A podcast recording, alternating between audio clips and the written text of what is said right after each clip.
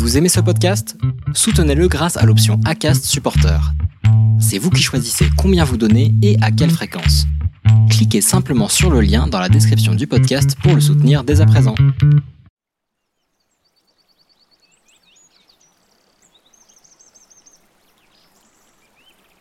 Tout ça, c'est encore assez nouveau pour moi. Ça fait que quelques mois en fait que je me penche sur cette question-là. Maintenant, quand je repense à certaines choses, c'est vrai que je vis les choses de manière euh, assez intense et je les ressens de manière euh, assez intense. Quand je repense à des expériences ou à des moments du passé, c'est vrai que je me dis ah bah oui, euh, ça c'est sûr, c'est de l'hypersensibilité, alors que vraiment, j'avais pas du tout mis ce mot en fait sur ce que je pouvais ressentir. Le jour où j'ai compris que j'étais hypersensible ou pas.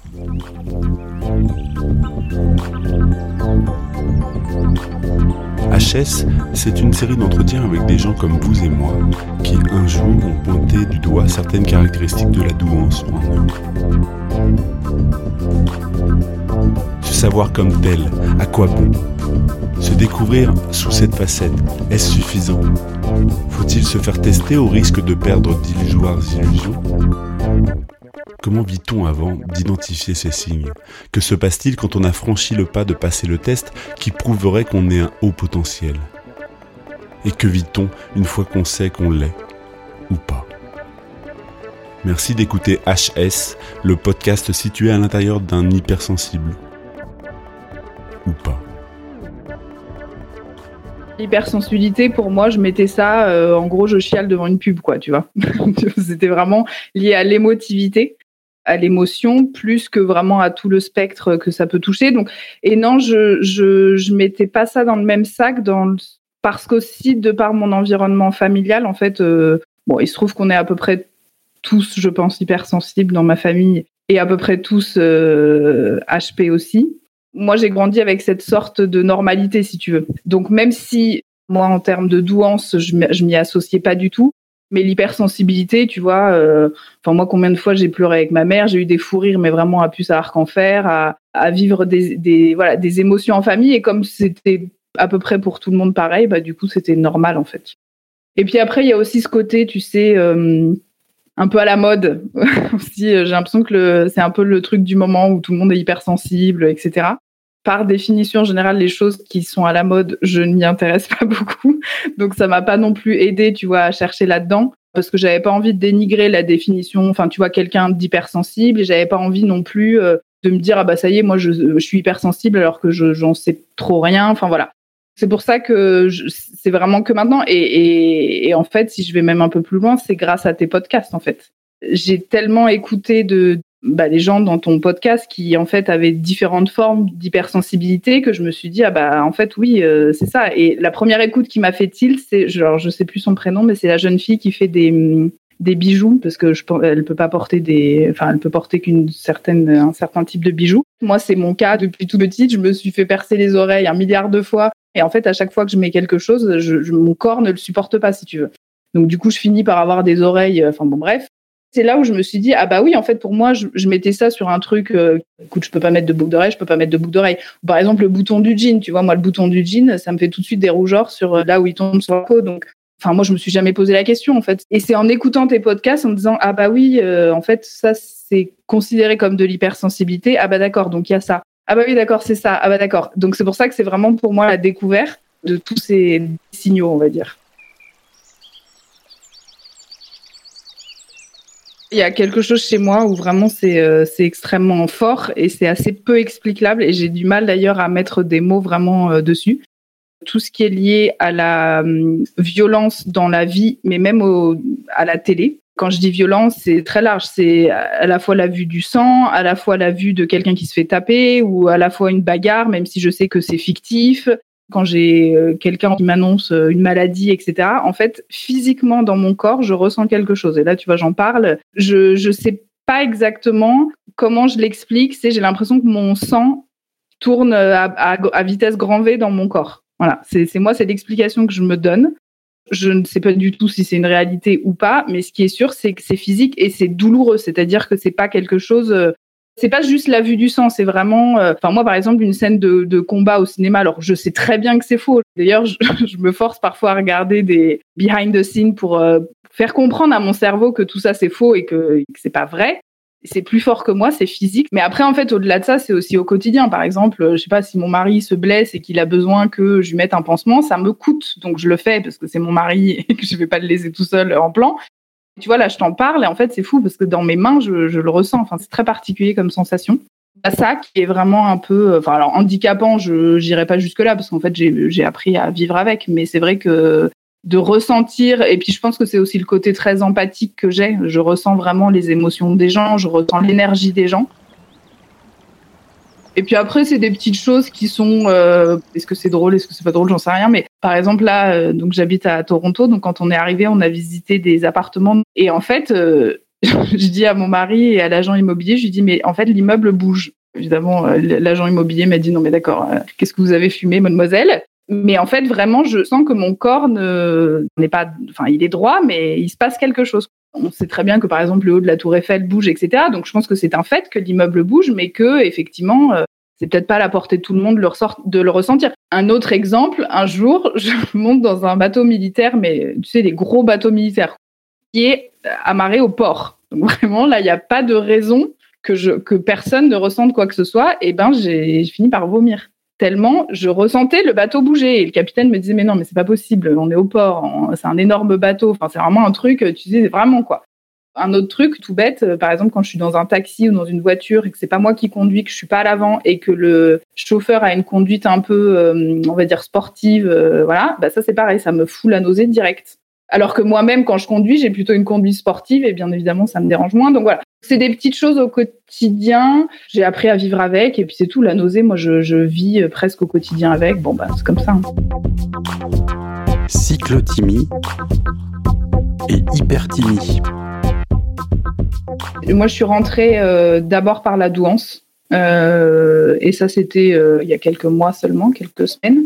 Je cherchais du matériel, si tu veux, pour appuyer un peu cette découverte, que ce soit en termes de livres, que ce soit en termes podcast, etc. Et c'est là où je suis tombée, donc encore une fois, sur ton podcast. Et c'est vraiment en écoutant les gens. L'hypersensibilité, c'est pas juste je regarde un film un peu gnangnan, ça me fait chialer, je suis hyper émotive, ok. C'est aussi d'autres choses. Et vraiment, en écoutant les expériences des autres, en fait, j'ai vraiment pu mettre. euh, je me suis dit, bah euh, oui, je, peux me permettre de mettre ce mot-là. Par exemple, euh, là récemment, mais peut-être qu'on en reviendra aussi. J'ai lu un livre sur la cyclothymie. Un des exemples aussi, c'est que par exemple, quand quelqu'un te dit quelque chose, bah, une personne pas forcément hypersensible va prendre la chose de manière euh, assez objective et, très bien. Moi, si c'est dit d'une certaine manière, avec une certaine énergie que je perçois, alors moi, ça peut me prendre trois jours pour m'en remettre. Tout ça, c'est des signaux où je me dis, bah oui, en fait, peut-être. Après, je suis encore dans ce questionnement-là, hein, parce que tout ça, c'est encore euh, très nouveau pour moi. Donc, c'est pour ça que je suis même pas sûre. Est-ce que je me mets dans cette case Est-ce que je me mets pas dans cette case? Enfin, voilà. Le petit slogan de ton podcast me parle beaucoup. C'est ou pas? Bah, on sait pas, en fait. La compréhension de ce que c'est que la cyclothymie et l'hyperthymie, c'est une découverte dans la découverte. En fait, à la première séance avec le psychiatre, il m'a tout de suite dit euh, bah écoutez, moi je, je perçois de l'hyperthymie. L'hyperthymie, c'est que tu es un peu sur un cycle d'humeur toujours élevé. Tu es un peu toujours dans le trop, si tu veux. C'est un peu ça l'idée. Mais donc du coup, il y a des, il peut y avoir des troubles euh, qui s'accompagnent, tu vois, et avec donc des troubles alimentaires, des troubles sexuels, des troubles alcooliques, euh, drogue, etc. Parce qu'en fait, on est toujours dans le trop, trop, trop. Donc, si tu veux, c'est pareil. Moi, je suis toujours dans cette découverte-là. Je me reconnais dans certains points de l'hyperthymie. Je me reconnais aussi dans certains points de la cyclothymie. J'ai pas envie de me mettre dans une case en me disant, bah, je suis hyperthymique ou je suis cyclothymique. Mais c'est vrai que aujourd'hui, c'est- en tout cas, ça a un impact et ça, me permet de comprendre encore un degré au-dessus de certaines de mes réactions qui sont parfois euh, démesurées par rapport à une, certaine euh, réalité, tu vois. Dans ma famille, enfin, ou en tout cas dans mon entourage, j'ai des gens qui sont clairement cyclothymiques, c'est-à-dire que euh, c'est vraiment tu vas être trop, et puis euh, une demi-heure après, tu vas être au plus profond du plus profond de la dépression, etc.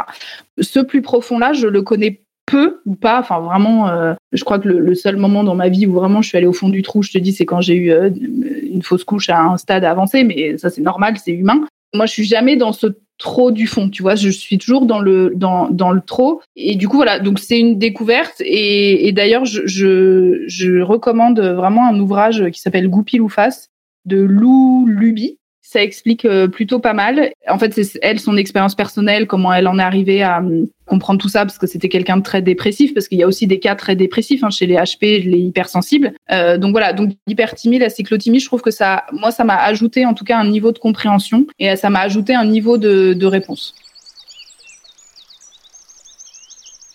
J'ai déjà vu des psys pour euh, d'autres euh, d'autres soucis et en fait oui là j'ai été accompagnée par un, un, psychiatre spécialisé sur la sur la question. J'avais besoin de comprendre, j'avais besoin de alors en fait c'est plus par les livres si tu veux que j'ai vraiment que je suis vraiment allée chercher mais oui j'avais besoin d'être accompagnée donc en fait j'ai même pris la double option psychiatre et coach tous les deux spécialisés sur la douance.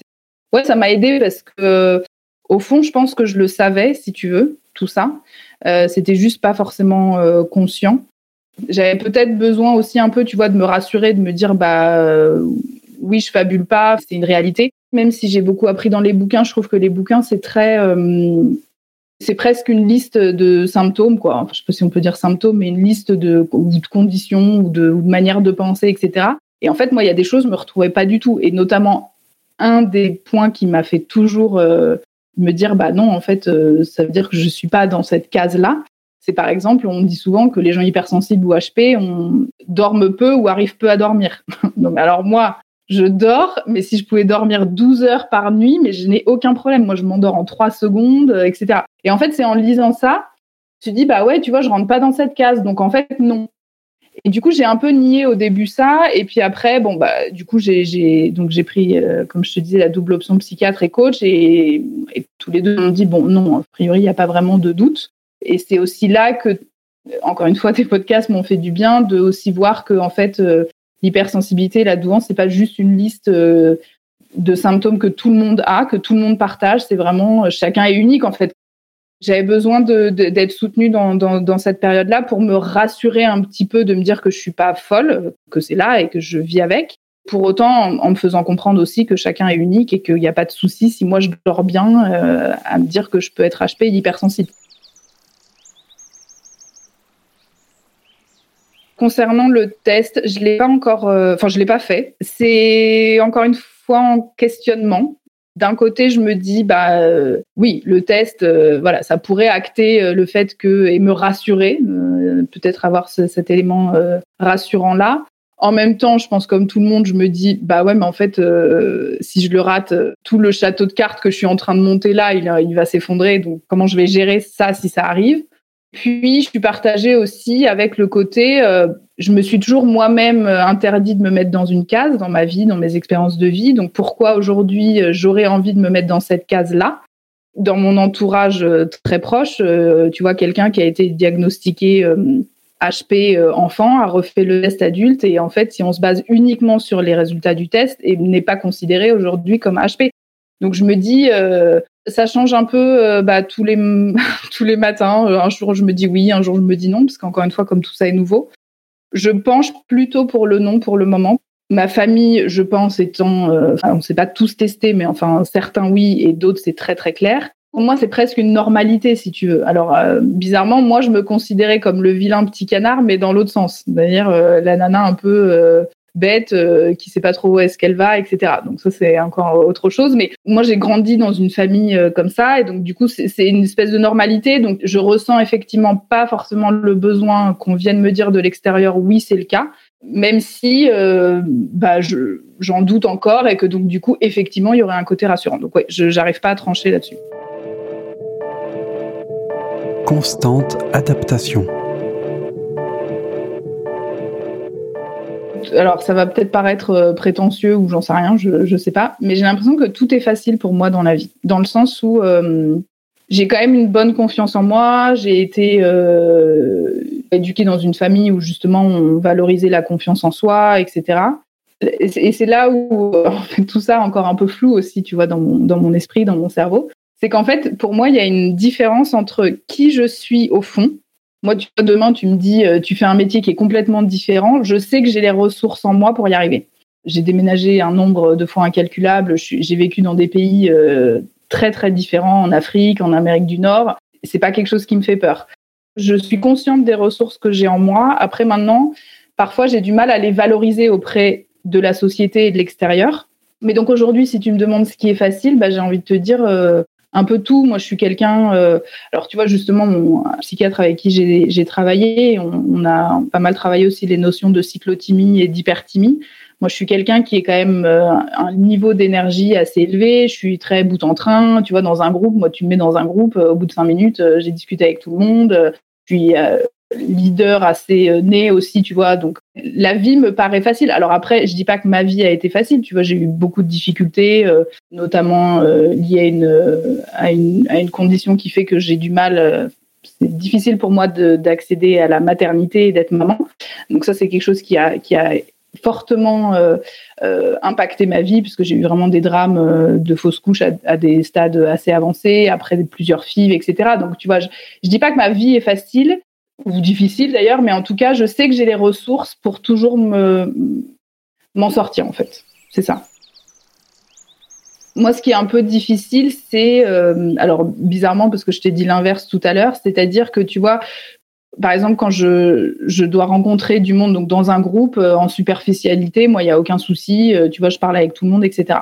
Moi, aujourd'hui, là où j'ai du mal, c'est vraiment à créer des relations on va dire euh, intense avec des gens parce que c'est ça que j'ai besoin pour garder les gens euh, enfin les gens qui sont proches de moi. J'ai besoin de relations qui sont intenses c'est pas du tout superficiel pour le coup. Et là effectivement c'est difficile. C'est difficile parce que euh, je suis difficile avec pour choisir tu vois mes amis. Et en fait le, le problème aussi fait comme j'ai beaucoup déménagé dans ma vie c'est compliqué à chaque fois de rencontrer des gens dans le nouveau pays où je suis qui sont avec qui je peux me dire, euh, bah voilà, je peux passer du temps. Moi, clairement, je préfère passer une soirée euh, seule, entre guillemets, que mal accompagnée, ou en tout cas que pas accompagnée comme moi j'aimerais être euh, l'être. Donc ça, c'est vrai que la solitude, parfois, c'est un peu pesant.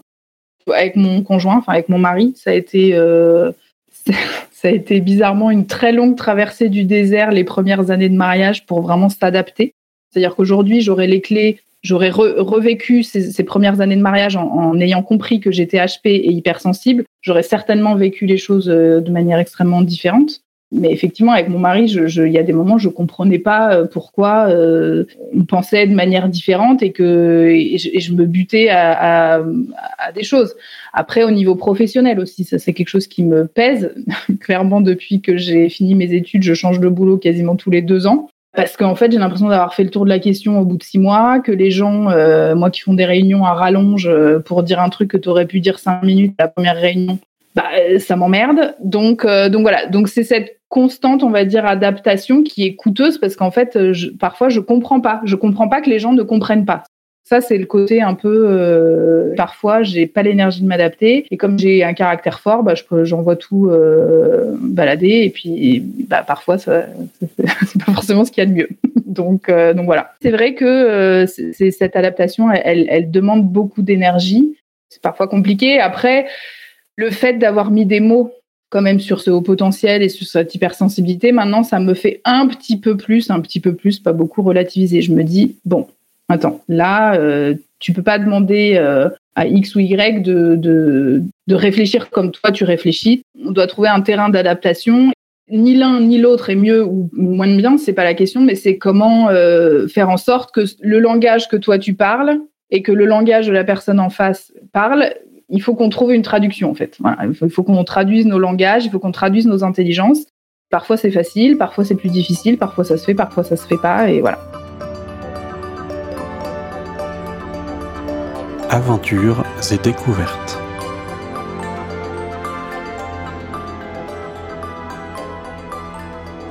Je suis née à Nevers, dans une famille, euh, on va dire, assez classique euh, française. Euh, on est quatre. Moi, je suis la numéro 3 si tu veux, on a eu une enfance euh, vraiment facile. Franchement, on manquait de rien. Euh, on partait en vacances. Euh, ma mère adore les, voyages, etc. Donc, on parlait toujours à la découverte de choses complètement inattendues à l'autre bout du monde ou en France. J'ai fait ma scolarité dans mon village jusqu'au début du collège. Et en fait, parce que mes parents voulaient nous donner une éducation correcte, on va dire, donc on est tous partis en internat au moment du collège. Mon frère est parti dans un internat, moi je suis partie dans un autre internat avec ma, ma sœur qui, elle y était déjà quand je suis rentrée en sixième, et mon petit frère dans un, dans un autre. C'était une expérience. En fait, moi, je suis quelqu'un qui aime bien les expériences avec le recul. C'était particulier euh, parce que du coup, on avait une vie de famille que le week-end, mais euh, ça nous a permis aussi très rapidement d'avoir notre liberté, notre indépendance, euh, etc. Donc ça, c'était plutôt plutôt pas mal. Après, en fait, mon petit frère a été très rapidement diagnostiqué HP. D'ailleurs, c'est le, premier. Et en fait, ma sœur, alors je parle de mon petit frère et de ma sœur parce qu'en fait, euh, forcément, étant numéro 3, moi j'ai grandi entre mon petit frère et, ma sœur. Et ma sœur, c'était typiquement euh, la bonne élève euh, qui te dit, la pauvre si elle m'écoute, mais elle le sait, qui te dit ah j'ai tout raté, et puis en fait qui finit avec un 20 sur 20. Donc vraiment la nana, voilà c'est vraiment brillant, des très bonnes moyennes, euh, et puis euh, voilà, qui s'est adapté entre guillemets au moule de l'internat. Bon bah moi j'étais tout l'inverse, hein, donc euh, moi l'internat c'était même si avec le recul je l'ai bien vécu. Sur le moment, franchement, je le vivais pas forcément bien. Je comprenais pas. En plus, c'était un internat particulier parce que c'était un internat de filles en uniforme. Donc en France, aujourd'hui, tu vois, c'est, il existe encore. C'est quand même un peu particulier. Donc donc voilà, donc moi j'étais la rebelle, euh, j'avais une, j'étais totalement moyenne à l'école, donc euh, donc voilà. Et en fait moi j'ai grandi si tu veux avec ces deux modèles. Le modèle de mon petit frère qui clairement lui était HP, c'était prouvé euh, on va dire par ce test-là, et ma sœur qui était excellente à l'école, donc c'était une évidence. Et c'est comme ça que moi en fait je me suis développée moi-même en me disant ah bah ça y est moi je suis la rebelle, je suis le vilain petit canard de la famille, je suis nulle à l'école, etc. Et c'est comme ça en fait que moi je me suis construite. Dans ma famille, c'est tout le monde, enfin personne ne me prenait pour le vilain petit canard. Je me suis moi-même forgé cette image et c'est pour ça que je pense que ça a autant tardé, si tu veux, euh, pour moi de reconnaître en fait cette condition ou ce statut. Je, ne sais pas comment on peut appeler ça. École en internat jusqu'à la fin du lycée et puis après j'ai vite baroudé, que ce soit pour mes études ou pour mon boulot. Moi, les gens que je regarde avec euh, passion, c'est les aventuriers. J'en ai pas un en particulier, mais c'est vrai que c'est les aventuriers parce qu'en fait, euh, bah, dans ma vie, j'ai eu plein d'aventures. Je te dis, je suis allée vivre en Afrique, dans plein de pays différents. Là, je suis à Toronto depuis un an. J'adore voyager. Moi, voyager, c'est vraiment euh, ce qui me botte. Donc, les aventuriers, si tu veux, c'est des gens qui me fascinent parce que c'est des gens qui vont au bout de, de, de leur passion. C'est des gens qui comptent pas leurs heures, c'est des gens qui sont cesse dans, dans cette euh, dans cette découverte d'un nouvel endroit. Et en fait, moi, ça me parle particulièrement parce que euh, bah parce que comme je te disais, j'adore voyager. Et en fait, pour moi, le voyage, c'est une bulle où je me dis, j'ai tout à découvrir et tout est matière à émerveillement je peux rester, enfin tu vois là je suis au Canada euh, donc depuis un an, j'avais pas vu de neige depuis 15 ans parce que j'ai passé les, enfin 12 ans parce que j'avais passé les 12 dernières années en Afrique. Bon, bah, tu vois, moi, je peux rester devant un arbre où il y a de la neige dessus pendant des heures et m'émerveiller de ça, tu vois. Et c'est dans, dans plein de choses. Par exemple, les trains ici sont complètement différents, sont beaucoup plus longs que les trains en Europe. Mais moi, je peux passer dix minutes à regarder le train qui passe, ça ne me dérange pas. Tout ça, c'est de l'information pour mon cerveau, c'est de l'analyse. Et en plus, c'est quelque chose de constamment nouveau. J'aime être dans ce truc nouveau, en fait. J'aime la nouveauté. Je m'appelle euh, Delphine. J'ai 36 ans. J'allais dire euh, un autre chiffre parce que c'est pas quelque chose auquel je, m'attache beaucoup. Je suis actuellement euh, directrice d'une institution européenne au, Canada. Et quand je me définis, bah ça c'est un peu la question en fait. Est-ce que je me définis? Moi, mon problème, ça a toujours été, si tu veux, de se mettre dans une case. Donc en fait, j'ai du mal à me à mettre dans des cases. Je dirais juste que je suis quelqu'un qui euh, aime la découverte. Ça, c'est une évidence. C'est-à-dire qu'encore une fois, j'ai besoin de nouveautés dans ma vie. J'ai besoin de m'émerveiller de nouvelles choses euh, aussi euh, insignifiantes soient-elles. Et donc, c'est pour ça que, en fait, dans ma vie professionnelle et personnelle, en fait, j'ai beaucoup voyagé. Je me suis installée dans des pays pour y vivre longtemps. j'ai fait mes études en Espagne. J'ai vécu à Madagascar, en Afrique de l'Ouest. Je suis mariée avec un Ghanéen. Et ça aussi, je, je, pense que ça a été très riche pour moi. Alors même si ça a été euh, très compliqué aussi pendant une période, mais c'est très riche parce que ça m'oblige en fait à m'adapter à une autre culture, à une autre manière de penser, à une autre manière de vivre.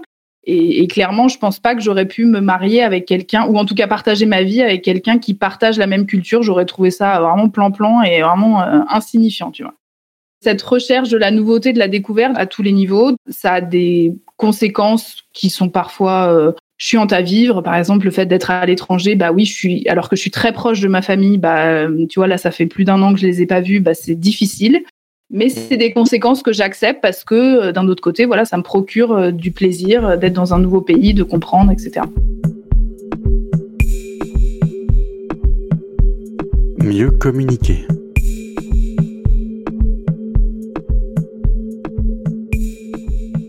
Mes parents sont aussi euh, clairement hypersensibles. Je pense surtout à ma mère. J'ai du mal à, en parler parce qu'encore une fois, comme c'est quelque chose de famille, en fait, pour moi ça a toujours été une normalité en fait. Je me rends compte qu'effectivement, par exemple, moi j'avais un passe-temps avec ma mère que j'adorais et que je fais encore maintenant toute seule. On passait nos dimanches à aller dans une gare, on s'asseyait sur un banc et on regardait les gens passer. On s'imaginait des vies, euh, on se disait ah bah celui-là ça se trouve il va là, où il fait ci, il fait ça, tu vois. Là, par exemple, récemment, j'étais avec ma cousine, euh, justement, et c'est à ce moment-là où, je lui disais, bah tiens, euh, moi j'ai envie de regarder ce train passer. Et, elle me dit, mais toi, t'es très bizarre comme, euh, comme Dana. Donc c'est pour ça que j'ai du mal à te l'expliquer parce que pour nous c'était naturel, c'était c'est voilà, c'est dans la famille, c'est comme ça, on a grandi avec. Mais oui oui, c'est clair que je pense que c'est clairement de famille et que ça soit le côté hypersensible ou le côté HP.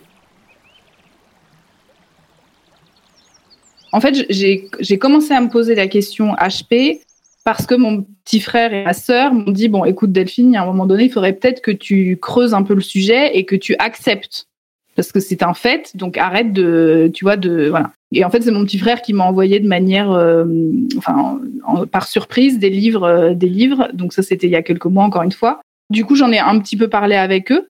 Ma mère a eu une réponse tout à fait. Bah, elle me dit, bah oui, c'était évident. oui, oui, effectivement. C'était évident, euh, sauf qu'en fait, moi, l'évidence, elle n'est pas arrivée à ma conscience, si tu veux. Et on en a longuement parlé, ça m'a fait du bien parce qu'en fait, ça a aussi expliqué des choix d'éducation qu'elle a fait à certains moments, ou où tu vois que moi j'avais pas forcément interprété par exemple euh, à la fin de la quatrième j'étais très insolente et, euh, elle a trouvé une école en Angleterre euh, pour que je puisse faire un an d'échange pour elle c'était je sais qu'elle est intelligente là elle est pas dans son élément donc on va lui faire voir autre chose et elle elle, elle, elle sera dans son élément alors que moi je l'ai vécu comme un abandon déjà que j'étais à l'internat et effectivement, c'est cette expérience-là qui a complètement révélé après qui j'étais. Et d'un seul coup, j'étais plus insolente après. Je suis revenue en France, j'ai fini mon cursus qui était toujours très très moyen, mais qui était quand même un peu mieux, etc. Bon, après, c'est le genre de choses, tu vois, comme c'est récent et que je l'ai pas vu physiquement, c'est le genre de conversation que tu as plutôt euh, quand tu vois la personne plutôt que par téléphone, mais, euh, mais effectivement, petit à petit, on, commence à en discuter. Bah, ce que je vais faire de, de cette hypersensibilité, ou en tout cas de cette découverte, j'ai envie de te dire que je vais continuer à vivre normalement qui est sûr, par contre, c'est que ça m'aide à comprendre certaines situations et donc, du coup, de ne pas réagir ou surréagir dans une ou plusieurs situations. Du coup, ça, explique, et tu vois, c'est ce que je te disais en fait euh, un petit peu tout à l'heure, c'est que j'essaye de mettre en place, de me dire euh, comment maintenant euh, je vais pouvoir traduire cette hypersensibilité ou ce haut potentiel pour que on puisse se comprendre avec la personne en face qui n'a pas forcément la même euh, structure d'esprit ou la même intelligence moi, qui a la sienne. Et donc du coup, comment on communique? Mieux communiquer et effectivement mieux euh, certaines situations, elles sont là parce qu'il y a cette hypersensibilité ou parce qu'il y a ce haut potentiel et que donc du coup, j'ai pas besoin de tout faire euh, valdringuer dans un sens ou dans un autre. J'ai pas besoin de surréagir par rapport à une, situation. Merci d'écouter HS, le podcast situé à l'intérieur d'un hypersensible. Ou pas.